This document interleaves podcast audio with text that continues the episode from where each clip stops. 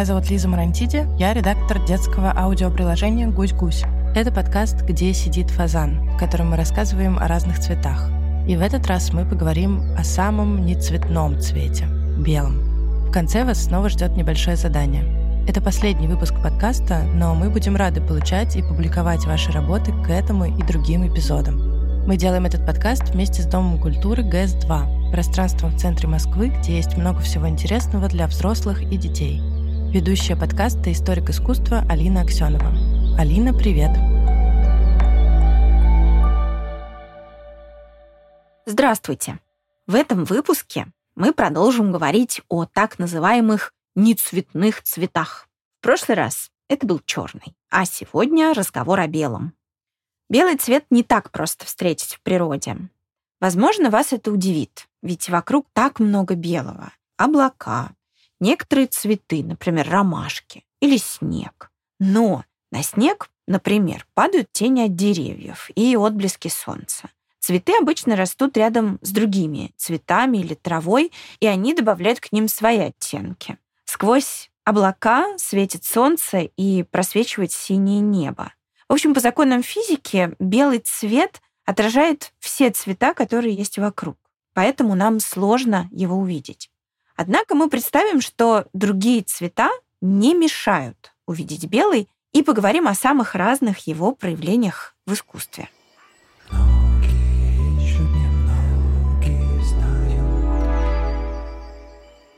Как обычно, мы начнем с древности.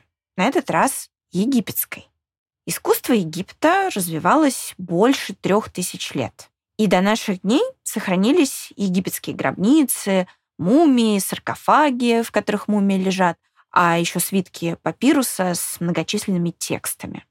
Внутри гробниц много росписей с изображениями богов. Их у египтян было очень много, и заодно еще там есть изображения людей. Как правило, это люди, для которых была сооружена гробница. Чаще других на стене гробницы можно увидеть Осириса бога загробного мира, с ним обязательно встречается душа человека после смерти. Кожа Осириса зеленая. Из выпуска об этом цвете вы знаете, что он символизирует вечную жизнь. А вот одет этот бог в белые одежды. Этот же цвет можно видеть в одежде фараонов, вельмож, их слуг. А вообще-то одежда не очень разнообразна по фасону. Это длинные наряды или короткие набедренные повязки, но почти все они белые. Именно этот цвет означал в Египте чистоту, был цветом души, которая стремится к богам. По этой же причине, кстати, бинты, которыми заматывали мумию, забальзамированное тело умершего, которое надо было сохранить для вечности, так вот эти бинты тоже были белыми. В обычной жизни египтяне очень тщательно следили за чистотой одежды. Среди слуг в доме богатого человека обязательно была прачка, она стирала белье, и белая ткань в Египте делалась из льна. Лен — это растение, которое египтяне выращивали на берегах реки Нил. Вдоль него и было расположено это древнее государство. Ткань делали из стеблей льна, их специально обрабатывали и отбеливали в растворе воды с золой. Это называется щелок. В общем, это был довольно трудоемкий процесс, и одежда из белого льна — стоила несколько дороже, чем из невыбеленного. Хотя, конечно, была не такой дорогой, как э, пурпурная, о которой мы тоже рассказывали. Где сидит фазан? Мода на белую одежду в Египте не менялась тысячелетиями. А вот если мы переместимся из Египта в другое древнее государство, Римскую империю, то самое необычное место, в котором мы увидим белый цвет, это катакомбы. Катакомбы — это подземные помещения, расположенные буквально под городом. Общая длина коридоров этих катакомб, они состоят именно из коридоров, около 170 километров. Это примерно как расстояние от Москвы до Твери. Что же это такое? Катакомбы были тайными местами, где хоронили первых христиан. Две тысячи лет назад христианская религия была нелегальной, поскольку официально римляне были язычниками, то есть верили во множество богов. Христианам же важно было совершать обряды по-своему, том числе и хоронить умерших по своим правилам. И вот катакомбы, длинные подземные ходы, ведут в небольшие комнаты, по-латински они называются кубикулы, и в этих комнатах есть небольшие стенные ниши, куда помещали тело умершего человека и закрывали ее специальной мраморной плитой. Иногда там были надписи, знаки специальные. Стены кубикулы часто были покрыты белой краской и расписаны сценами из Библии, главной книги верующего христианина. Как правило, росписи делали поверх штукатурки, которые покрывали стену. И штукатурка была белой. Этот фон, как в Древнем Египте, символизировал чистоту. А еще простоту, скромность. По белому фону рисовали не только сюжеты, но и узоры, среди которых, например, вьющаяся виноградная лоза, символ Иисуса Христа.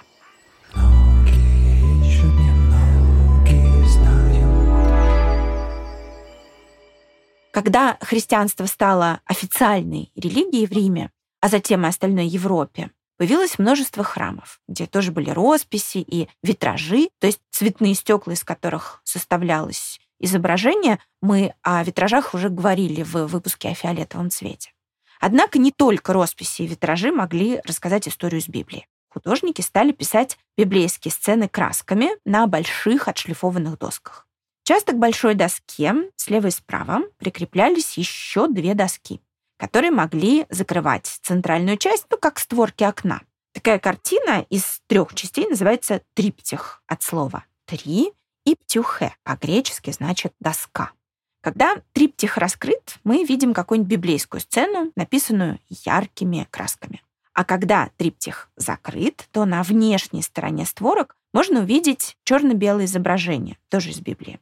Обычно это сцена Благовещения, событие, когда архангел Гавриил явился к Деве Марии, чтобы сказать, что она станет матерью Иисуса Христа. При создании этой сцены художник не использовал цвет, а только тень и свет. Тень создавалась с помощью коричневой или серой краски, а свет — с помощью белой. Эта техника называется гризайль. В итоге, если смотреть на такое изображение издалека, кажется, что перед нами не картина, а скульптура. То есть художник как бы играет со зрителем и создает иллюзию скульптуры. То есть немножко обманывает зрение зрителя.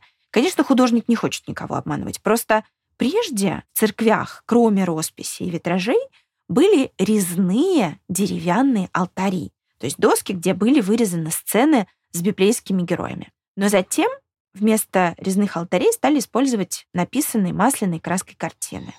Где сидит фазан?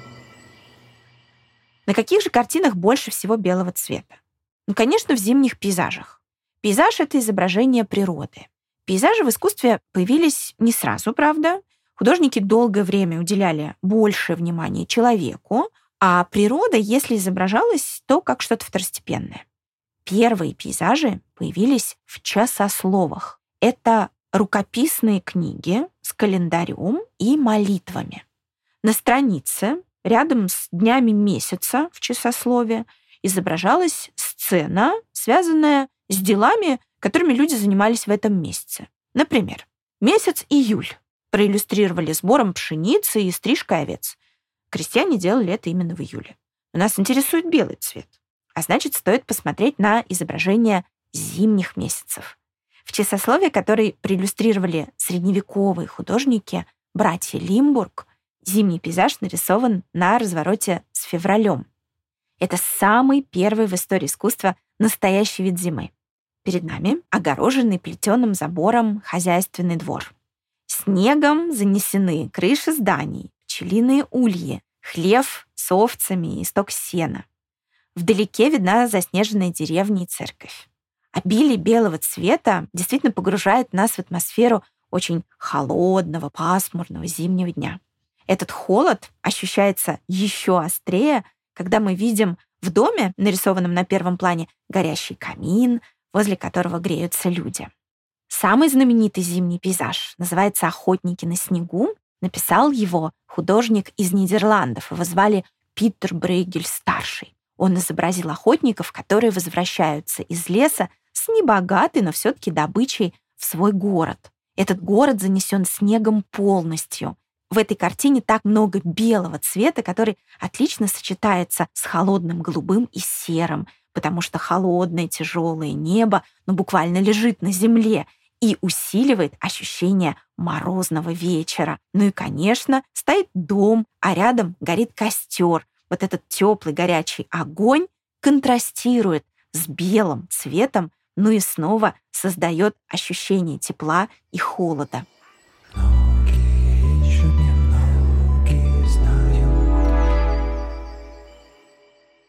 Зимние сцены чаще всего писали художники в тех странах, где зима длилась долго и была суровой. И вот 400 лет назад климат в Европе был холоднее, чем сейчас. Поэтому время такое называется малый ледниковый период. Тогда зимы действительно были суровыми, и в тех странах, где сейчас относительно тепло, лежали сугробы, реки замерзали полностью, и Голландия одна из таких стран. Голландский художник Хендрик Аверкам прославился как автор картин именно о зиме. Он буквально других картин не писал. И все его картины немножко похожи. На всех картинах перед нами замерзшая река.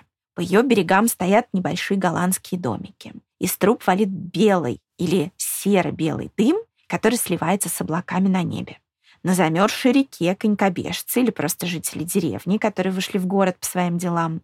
В холодное время года промерзшая до дна река была чем-то вроде центральной улицы, прямой, широкой, где было удобно встречаться, развлекаться, гулять, разговаривать о делах.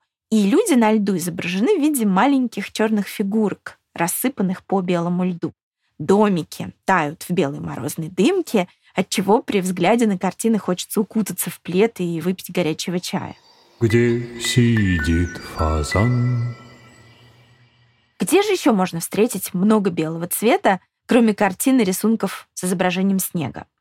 Для ответа на этот вопрос мы отправимся в Японию и познакомимся с мастером по имени Кацусика Хакусай.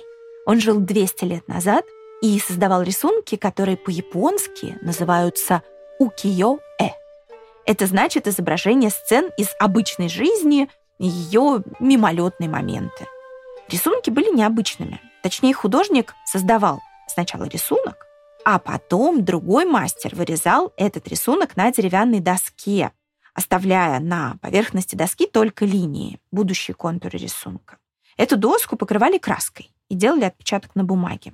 А если отпечаток должен быть цветным, то изготавливали несколько досок, и на каждой была та часть рисунка, которая должна была быть определенного цвета. Такие отпечатки называются гравюры или эстампы. Мы говорили о них в выпуске про черный цвет. Японцы любили внимательно наблюдать за природой. Она была очень частым героем их эстампов. И в самом известном эстампе Кацусика Хакусая изображено волнующееся море во время шторма. Оно бурлит, пенится. Это показано с помощью белых гребней волн и крошечных белых точек. Это пузыри морской пены. Большая волна вздымается, и будто страшными белыми лапами она готова наброситься на маленькую рыбацкую лодочку. Японскому художнику природа кажется грозной и гораздо более сильной, чем человек. Ну, наверное, так оно и есть. Фоном для подвижного и взволнованного моря художник сделал гору Фудзи. Это знаменитый японский вулкан, который возвышается над островом Хонсю, где находится столица Японии, город Токио. Высота Фудзи почти 4 километра. И, конечно, вершина горы находится так высоко, что на ней всегда лежит снег. Белая вершина Фудзи — один из символов Японии. А на гравюре Хакусая белая вершина горы и белые гребни волн кажутся очень похожими. И то, и другое вздымается над землей. И художник противопоставил быстрое движение воды неподвижной горе. И благодаря белому цвету рисунок этих грозных героев кажется светлым и вполне радостным.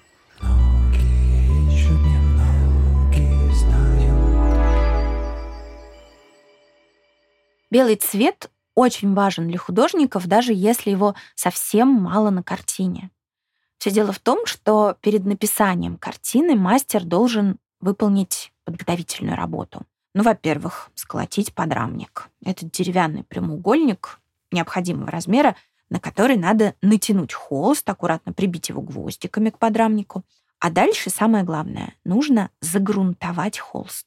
Грунт — это специальное покрытие, которым пропитывают холст. Благодаря грунту краска не впитывается в холст, а ложится ровным слоем. У каждого художника свои секреты создания и нанесения грунта, но обычно грунт состоит из гипса и мела, который смешивается с клеем.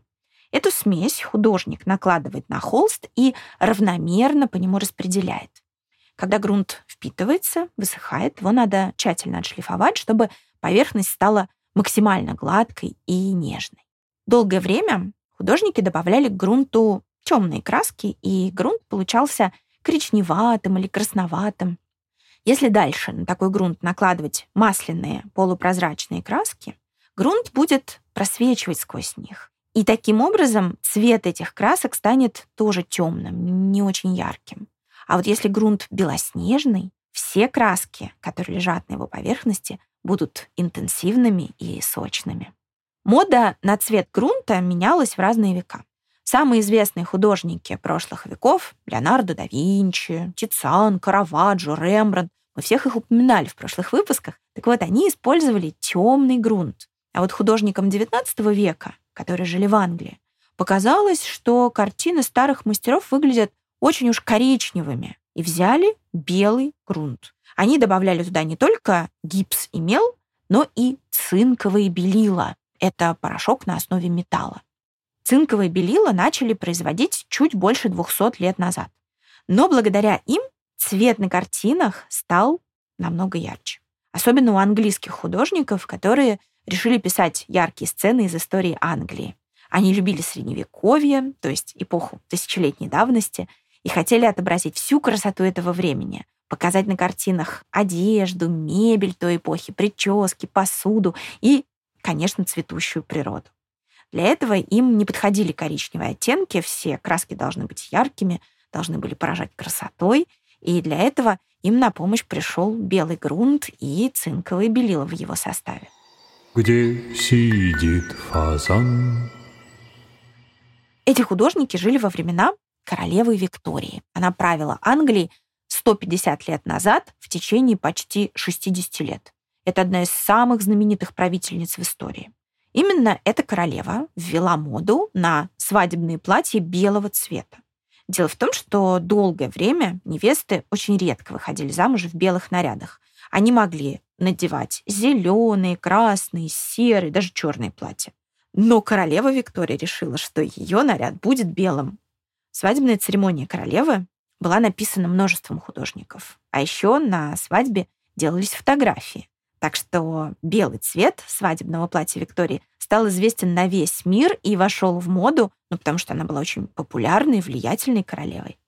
Хотя мода на белое платье невесты появилась относительно недавно, символика белого цвета не изменилась со времен египтян. Это по-прежнему возвышенный чистый цвет, говорящий о чистоте души невесты.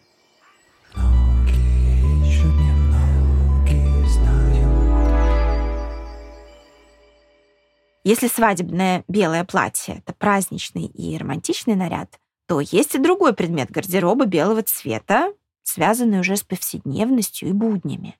Речь идет о белой рубашке, которую носят офисные работники и сотрудники сферы услуг.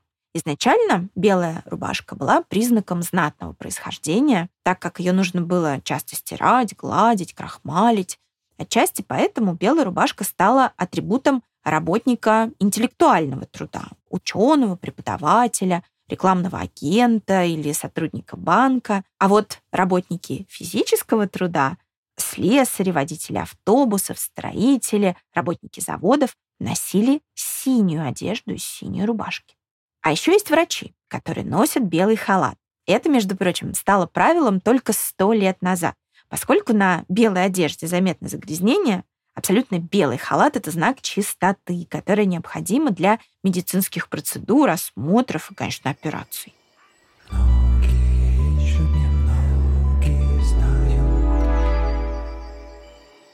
Где сидит фазан?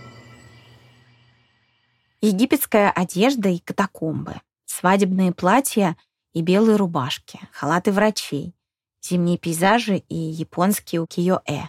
Все это белый цвет в искусстве и жизни. В разные века к цвету относились по-разному.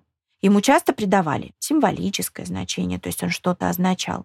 Цвет — это и красивая деталь в картине, одежде, интерьере. О цвете думали не только художники, но и музыканты, поэты, психологи. Некоторые из них задавались вопросом, какого цвета то или иное чувство, та или иная музыка. В одном из выпусков мы говорили о художнике Василии Кандинском, который считал, что у цветов есть звук и настроение. И вот белый цвет он сравнил с паузой в музыке, с тишиной.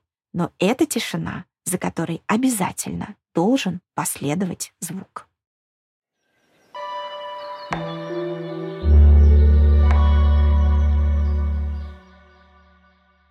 Мы заканчиваем наш подкаст выпуском о белом цвете.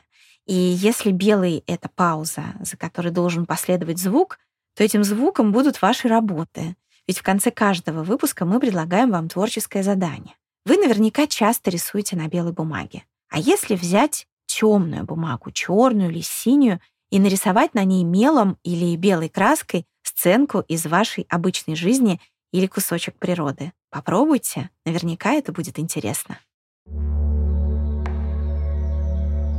Спасибо Алине Аксеновой и всем, кто нас слушал. Свои работы и подписи к ним присылайте в наш чат-бот в Телеграме, который называется Hello Гусь-Гус, нижнее подчеркивание бот, или Привет Гусь-Гусь. Напоминаем, что это был последний выпуск подкаста «Где сидит фазан». Спасибо, что были с нами все это время. Пожалуйста, ставьте нам оценки, оставляйте комментарии в разных приложениях, рассказывайте о нас друзьям и знакомым. Этот подкаст мы делаем вместе с Домом культуры ГЭС-2. И белый, пожалуй, главный цвет этого пространства – Внутри белого здания огромные панорамные окна, в которые проникает много света. Архитектора, который спроектировал здание, итальянца Ренцо Пьяно, даже называют архитектором света. Солнечные лучи проходят сквозь стекла и решетчатые конструкции и рассеиваются по пространству. Благодаря этому тяжелые металлические лестницы и переходы как будто парят в воздухе. Это очень красиво. Загляните внутрь, если будете в Москве. Над подкастом работали редактор Лиза Марантиди, звукорежиссер Алиса Сливинская, фактчекер Михаил Трунин, выпускающий редактор Таня Салата. Джингл нам написал Сережа Дмитриев, а обложку нарисовала Вера Хохлова. Еще раз спасибо и до свидания.